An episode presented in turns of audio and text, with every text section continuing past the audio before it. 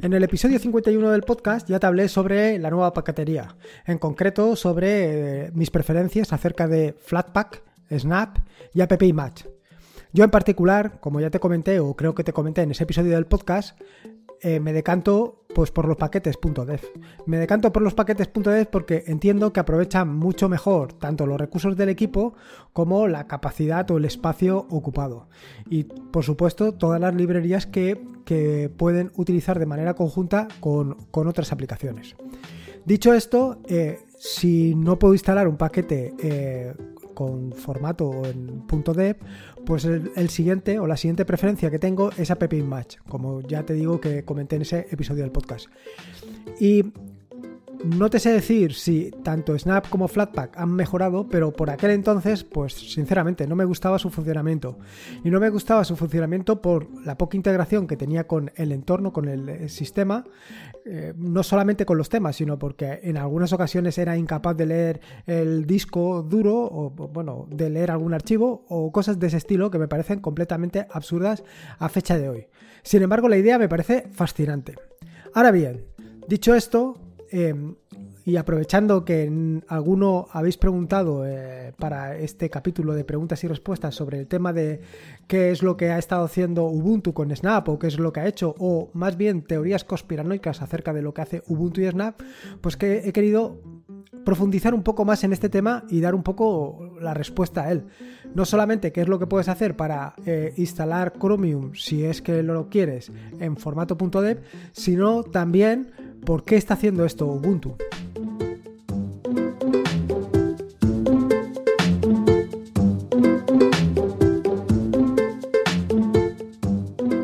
Soy Lorenzo y esto es Atarea.es. Este es el episodio número 186, un podcast sobre Linux, Ubuntu, Android y Open Source. Aquí encontrarás desde cómo ser más productivo en el escritorio o montar un servidor de página web en un VPS o una Raspberry, hasta cómo convertir tu casa en un hogar inteligente. Vamos, cualquier cosa que quieras hacer con Linux, ya sea con Snap o sin él, seguro que la encontrarás aquí. Como te digo, o como hago prácticamente todos los jueves, quiero contarte en qué ando metido para que sepas qué es lo que vas a encontrar en los próximos días. Así, en lo que se refiere a artículos, esta semana he publicado un primer artículo sobre cómo instalar Chrome, Chromium en particular, desde Dev, y esto viene unido pues, al episodio de hoy sobre Snap, Ubuntu y Chromium. Y es, vaya, que no se trata de que yo de mi opinión solo, sino que también de otras alternativas para que no dependas única y exclusivamente de Snap, Flatpak o App Match.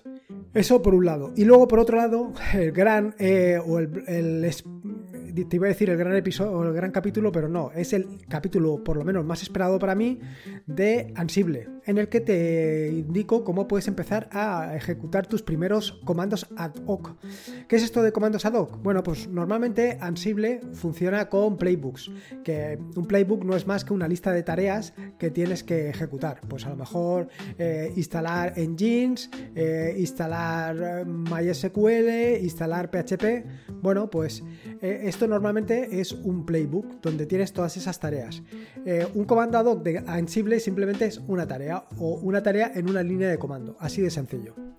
Y luego esto respecto al tema de artículos. Respecto al tema de aplicaciones, bueno, la primera es, y ya lo comenté en el episodio del podcast del lunes, es Daily Well...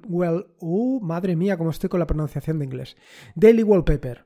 ¿Qué pasa con Daily Wallpaper? O tal como te comenté en el episodio del lunes, este es el sustituto perfecto a National Geographic Wallpaper, porque además de incorporar eh, nuevas características, lo que hace es permitirte que tú puedas seleccionar eh, otros fondos de pantalla, pues con un poco de conocimientos de Python. Y ya en el episodio anterior te pregunté o te insistí o te, vaya, te dije que si te interesaba un tutorial sobre Python. Un tutorial sobre Python, ya sea de cero a o comienzos o incluso un tutorial de Python enfocado única y exclusivamente a desarrollar aplicaciones para, para Ubuntu, bueno, para Nome, que también podría ser para Qt. Bueno, esto todo es hablarlo. Esto respecto a Daily Wallpaper, que no es nada más que una aplicación para cambiarte los fondos de pantalla. Luego lo siguiente es que sigo trabajando en el Player para darle una nueva estética, esto ya lo comenté en el episodio anterior, y además estoy modificando Redmi Maker, que es la aplicación de la, del mes de mayo, creo recordar, porque he visto algunas cosas mm, que son susceptibles de mejora. Vaya, bastantes cosas que son susceptibles de mejora. Y en este sentido, pues estoy dedicándole un poquito de tiempo pues con el objetivo básicamente de mejorarla todo lo que pueda. Bueno, ahora una vez ya te he contado un poco esto de, en qué ando metido para que sepas qué es lo que vas a encontrar en las próximas semanas, vamos directos al turón, al tema de las preguntas y respuestas. Y la primera pregunta y respuesta eh, la pregunto yo mismo, y es una pregunta que eh, o hice en Muy Linux referencia a un artículo que publicaron el 1 de junio titulado Linux Lite 5 incluye su soporte de Wi-Fi e inhabilita la telemetría de Ubuntu. En particular, eh, en el artículo hablaba de la telemetría oculta de Ubuntu y evidentemente pregunté en Muy Linux eso de ¿me podrías explicar a qué te refieres con la telemetría oculta de Ubuntu? La respuesta fue muy vaga. Básicamente lo que me contestaron fue que que es lo que pone eh, Linux Lite. Bueno, sí, probablemente es lo que pone Linux Lite, en sus comentarios, pero si tú te dedicas un poco a publicar para Linux, bueno, a publicar noticias referente a Linux, referente a Ubuntu, referente a cualquier otra distribución, pues yo creo que es interesante pues ser un poco conciso, ser un poco eh, ¿cómo diríamos? Sinceros. Sinceros con lo que estás publicando, porque cualquiera que lea telemetría oculta de Ubuntu va a pensar que Ubuntu hace telemetría oculta y es falso, es completamente falso. Sí, hace una telemetría, pero tú puedes decir que no y, y en el caso de que digas que sí, lo que no recoge es ningún dato tuyo. O sea, que es espectacular. O sea, es un titular completamente falso y, que lleva a engaño. Y la verdad, yo me planteo, ¿qué, estamos haciendo? ¿Qué estamos publicando? ¿Titulares para atraer a la gente o estamos intentando informar a la gente? Pero no solamente me pregunto eso, sino también me pregunto otra cosa. Sinceramente, con este tipo de titulares estamos consiguiendo que la gente se venga a Linux. Sinceramente, ¿es así? O simplemente lo que queremos es perjudicar a Ubuntu. Pero si perjudicamos a Ubuntu, vuelvo a preguntar la misma pregunta de antes. ¿Realmente estamos beneficiando en algo a Linux? Yo creo que no. Sinceramente creo que no. Sinceramente creo que todos estos tipos de titulares lo único que hacen es estropear el ambiente. Y no creo que sea lo más necesario, sobre todo teniendo en cuenta la tasa de usuarios que tenemos. La siguiente pregunta ya no la hago yo, porque si no sería eh, un poco abusar. Es una pregunta de Alex. Y dice, hola Lorenzo, tengo una pregunta para el podcast si tú lo consideras oportuno. Al instalar Ubuntu 20.04 me he encontrado una, en verdad varias, sorpresas desagradables. Ha desaparecido la versión apt del navegador web Chromium.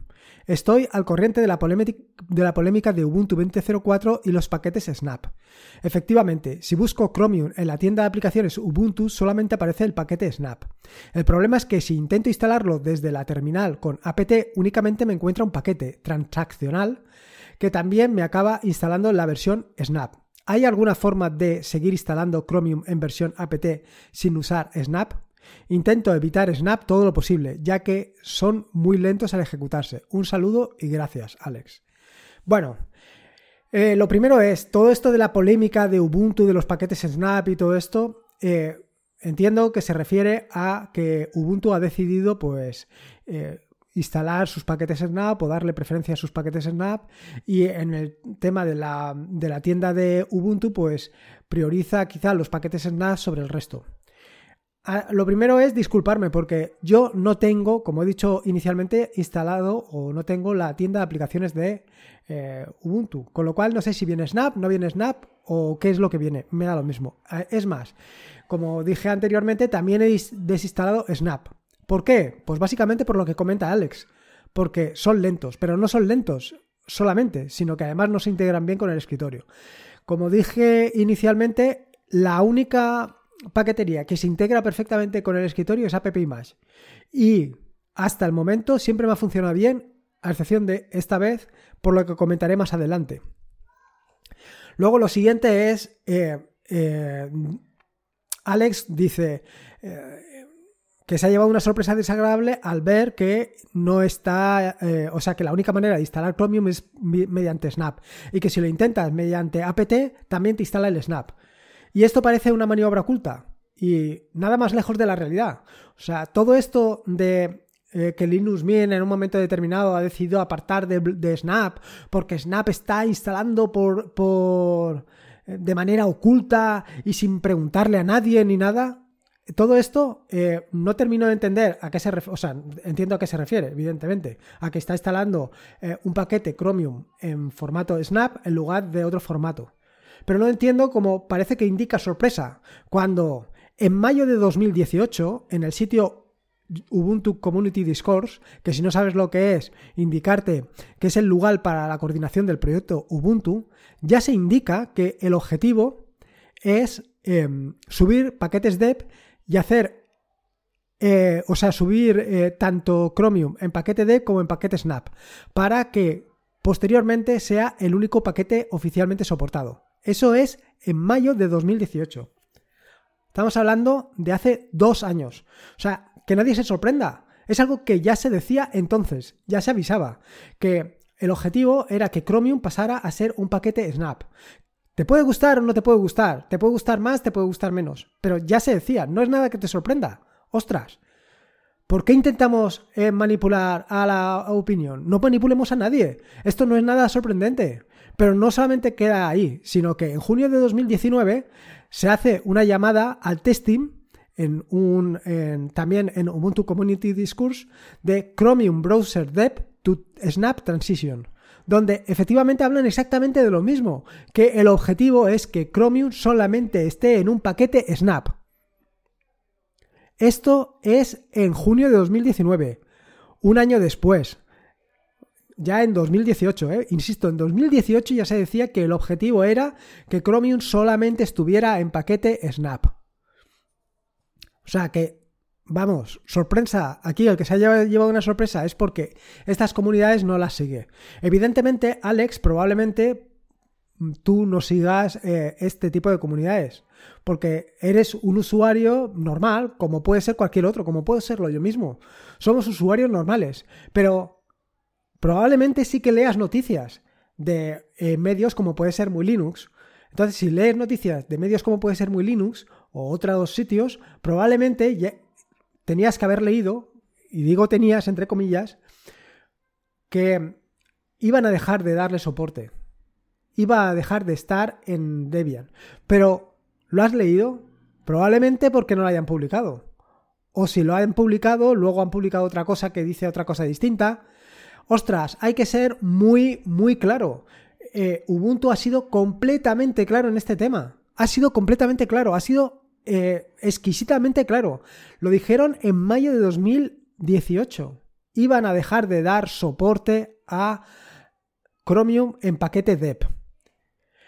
Pero no solamente es eso, sino que en octubre de 2019, estamos hablando de eh, en la versión anterior de Ubuntu, es decir, Ubuntu 19.10, Alan Pope publicó en el blog de, Ubuntu, publicó un artículo titulado Chromium in Ubuntu Dev to Snap Transition, en el que daba las razones para esta migración, en el que decía efectivamente que en Ubuntu 20.04 solamente íbamos a encontrar Chromium en paquete Snap y no en paquete Dev. Es más, en ese artículo especifica o aclara exactamente cómo va a ir, cómo lo vamos a encontrar en Ubuntu 19.10, que va a ser eh, eh, un paquete transaccional, que ese paquete cuando lo instalas te instalará algunas cosas, pero lo que te va a instalar es un paquete Snap. Todo eso lo pone. Es más, en Muy Linux hacen también referencia a esto, hacen referencia a ese artículo. Y ahora mm, sorprende que mm, parece que está intentando engañarnos Ubuntu o no, lo han dicho muy claramente. Ostras, lo han dicho muy claramente. Por eso, todas estas razones que da em, eh, los chicos de Linux Mint respecto a que esto que hace Ubuntu tan oscuro, que, que, te van a instalar una cosa. Ostras, pero ¿de qué me estás contando? Que no está haciendo nada oscuro, que lo han dicho. Pero no solamente es eso, sino que además dice, es que a mí no me dejan, si lo hacen así, yo no puedo modificar los paquetes. Claro, porque ¿qué es lo que hace eh, Linux Mint? Linux Mint coge los paquetes que vienen de Canonical, de Ubuntu, los modifica, modifica Firefox y pone pues lo que él quiere. Pone lo que él quiere, que es que cuando yo me tengo que instalar em, Firefox de Linux Mint, lo primero que tengo que ver es cómo puñetas, hablando mal y pronto, cambio de DuckDuckGo a Google, al buscador de Google, porque ellos lo ponen por defecto. Bueno, tío, es tu decisión. ¿Yo te he criticado alguna vez porque pongas DuckDuckGo? No. Tú lo haces, tú estás modificando eso. ¿Y qué más modificas? No lo sé. Yo no sé qué más cosas modificas. Que lo podría ver, probablemente. Pero a lo mejor me llevo la misma sorpresa que nos hemos llevado todos con Brave. Que están poniendo ahí algún tipo de enlace, algún tipo de seguimiento para, para ver hacia dónde nos conectamos o para utilizarlo para algún tipo de referidos. No lo sé tampoco me interesa. Y, es más, supongo que no lo hará. Supongo que no lo hará. Pero igual que digo eso, también te digo que hay que ser claros. O sea, lo que no puedes hacer es morder la mano quien te da de comer. Ostras, Linux Mint vive actualmente de Ubuntu. Intentó pasarse a Debian y no lo hizo. Y ahora está viviendo de los paquetes de, Ubuntu. Ostras. Y que digas que hace esto de manera oculta, sé sincero. Di, oye, como está haciendo esto con Chromium, yo no puedo modificar los paquetes de Chromium para adaptarlo a mi instalación, para poner lo que tenga que poner, para hacer lo que tenga que hacer. Pero no digas otra cosa. Siempre podrías haber cogido los paquetes de los repositorios de, Debian y ponerlos para ti. Ya está. Es que es así de claro. Así de claro.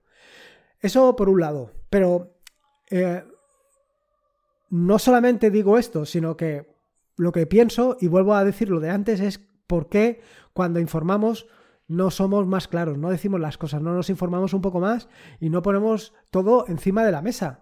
No solamente la parte eh, oscura, la parte que a todos nos, nos, llama la atención, como es la noticia que he comentado anteriormente. A ver, ¿qué telemetría oculta de Ubuntu? No hay ninguna telemetría oculta de Ubuntu, pues aquí es lo mismo. Ubuntu en ningún momento está ocultando que iba a hacer esto. No lo está ocultando, lo ha dicho. En fin, no quiero seguir así que me, estoy calentando mucho. A ver, eh, dicho esto y comentado todo esto, si te quieres leer todo el escrito de, Alan Pope referente a esto de los paquetes Snap y todo esto, y por qué justifican el cambio de eh, Chromium de paquete D a paquete Snap, bueno, a ver, él lo que viene a decir es que hacer un paquete en... Un paquete D de Chromium es muy pesado, porque cada seis semanas Google saca una nueva versión de Chromium. Claro, cada seis semanas quiere decir que la tienen que paquetar. Pero no solamente eso, sino que entre, entre medias, en esas seis semanas, lo que sucede es que además, si hay algún parche o cualquier cosa, también lo sacan. Con lo cual, Ubuntu o Canonical o quien sea que haga la paquetería, los tiene que empaquetar. Eh, ¿Qué quiere decir? Que no solamente tiene que empaquetarlo para Ubuntu 2004, eh, sino que lo tiene que empaquetar para 1604, 1804, 1910 y 2004. Pero no solamente para esos cuatro, sino que también para em, las cuatro arquitecturas soportadas actualmente, AMD64, i386, ARMHF y ARM64. Quiere decir que son 4x4, 16. Y tantas veces como haga falta. Vale, puedes decir, ostras, pues sí, a lo mejor tienes razón. A mí no me convence. Me parece una excusa un poco, un, poco extraña, porque actualmente todo esto eh, básicamente se hace automatizado. Tú, no hay gente que esté empaquetando. A lo mejor empaquetarán una vez, pero todo esto son procesos automáticos. Que sí, que en algún momento determinado un proceso de estos automáticos pues tiene algún problema y lo tienes que revisar y lo tienes que reparar. Claro, estos son 4x4, eh, son 16 procesos, pues al final te darán trabajo y tal. Pero bueno, es que para empaquetarlo, eh, dicen, es que para Snap solamente tendría que hacer, o solamente tengo que hacer cuatro paquetes. Uno para eh, ARM, eh, perdón, uno para MD64 y 386, ARMHF y ARM64. Cuatro paquetes. Y con esos funcionan en todas las arquitecturas soportadas, en todas las versiones soportadas. Sí, pero es que prácticamente el mismo tarea que pones, pues es lo mismo. No sé, yo esta excusa que han puesto, esta justificación, pues no lo termino de ver. Luego también lo que dicen es que lo están probando con Chromium o lo han hecho con Chromium porque al final Chromium pues no tiene tanto soporte como puede tener otros otra otros paquetes. Evidentemente, si lo hicieran con Firefox, el problema sería otro distinto. Eh, lo que viene a decir Alan Pope en su artículo es que pues, ellos entienden que la tecnología Snap está suficientemente madura, que básicamente tiene algunos problemillas, pero prácticamente los tienen solucionados. Yo no lo veo así, ni mucho menos. Eh, básicamente lo ha comentado Alex en su pregunta y es lo que dice. Pues tarda mucho en arrancar. Simplemente él dice que tarda mucho en arrancar. Y es que es así, tarda mucho en arrancar. Aparte está el tema de la integración con el escritorio, pero esto es una cosa de la que adolece eh, también Flatpak. Pero además te digo una cosa. Eh, aparte, eh, tienen un competidor como es App Match que funciona mucho mejor. Aunque te tengo que decir que en el artículo del lunes, cuando estuve publicando el tema este de, de Chromium para instalar, del lunes, no, del martes o del miércoles, no me acuerdo cuándo lo publiqué, cuando fuera para instalar Debian en tu, en tu Debian, perdona, instalar Chromium en paquete Deb para tu escritorio, em, aparte también lo probé con AppImage. ¿Y cuál fue mi, mi, mi, vaya, cómo te digo, mi decepción grande, porque nunca me había sucedido, que es que no funciona. No funciona Chromium con AppImage. No sé exactamente qué tipo de tecnologías utilizan, no sé qué, pero la verdad es que no funciona. Y a lo mejor lo que está diciendo Alan Pope también tiene razón, que lleva una sobrecarga de trabajo importante. No sé, no sé exactamente qué es lo que puede haber detrás. Mm, mm, a mí no me parece suficientemente justificable, sobre todo por lo que acabo de decir, porque no es una tecnología suficientemente madura. Sí que entiendo que esta tecnología, cuando esté suficientemente madura, cuando prácticamente no notes la diferencia entre arrancar desde Snap hasta arrancar desde un paquete de, pues sí que tenga su sentido. Tenga su sentido porque al final un paquete Snap es normalmente más seguro que otro tipo de paquetería. Y además, por lo, que dice él, sí que tiene razón. Tú ese paquete Snap va a funcionar en el 1604, 18, 20, en todas va a funcionar perfectamente. Mientras que con otros tipos de paquetes, pues no funciona. Y eso es verdaderamente un problema. Pero no un problema para el, para el que lo empaqueta, sino un problema para ti, para el que lo utilizas. Un problema para el recién llegado, que lo primero que sucede es que se lo instala en su equipo, lo que sea, y no le funciona. Ostras, eso es una experiencia realmente em, frustrante. Es realmente frustrante. Esa sensación de usuario de que te instalas un paquete y que no te funcione, pues es muy frustrante y eso no puede ser. En fin, bueno, ya te he dado un poco mi opinión tanto de la publicación de, que he encontrado en otros medios que me llama mucho la atención, como del uso de, los de la paquetería Snap. Yo ya lo he dicho en repetidas ocasiones, no lo utilizo y por ahora no lo voy a utilizar. Así que, nada. Y creo que no tenía ninguna pregunta más. Bueno, sí, había una pregunta de Raúl que dice, Hola, hace ya tiempo que te escucho y estoy enganchado a tus podcasts. Me encantan y lo más importante, siempre me enseñas algo nuevo. Llevo ya muchos años utilizando Linux y la mayoría de aplicaciones o software que he hecho. Ha sido aplicaciones web con Node y Python con... Ah, que luego suelo levantar con VPS no traffic. Ah, o algunas aplicaciones con Python. Estas últimas siempre las he tenido en GitHub. Para seguir aprendiendo me gustaría saber cómo creas un repositorio de tipo Snap o apt como el que tienes para distribuir software Dice, de momento, con el simple hecho de aprender y poder ofrecer mis aplicaciones a la gente para mejorar esta maravillosa comunidad, ¿me podrías dar algún consejo de dónde mirar o qué mirar? Me siento algo confuso buscando información en este tema. Muchas gracias, un saludo desde Barcelona. Raúl. Bueno, Raúl, eh, te dejaré un enlace en las notas del podcast sobre un tutorial que tengo para hacer paquetes Snap. Digo, paquetes Snap, paquetes app. Eh, oh, madre mía, para hacer paquetes DEP. Actualmente estoy metido en el lío de intentar hacer paquetes para app Image, por las razones que he comentado anteriormente, porque creo que eh, está funcionando bastante mejor que las otras dos paqueterías y por lo que he visto eh, es bastante fácil de implementar. Aunque todavía no he conseguido hacer ninguno. O sea que eh, nada, pues básicamente estas son las preguntas que tenía acumuladas. Puede ser que me haya dejado alguna, porque últimamente tengo un aluvión en mi escritorio.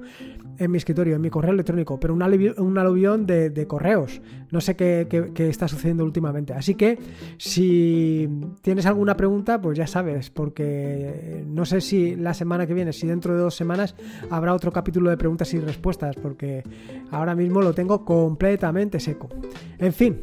Pues nada, espero que te haya gustado este nuevo episodio del podcast, espero no haber sido demasiado eh, beligerante con el tema que he tratado sobre el tema de Snap.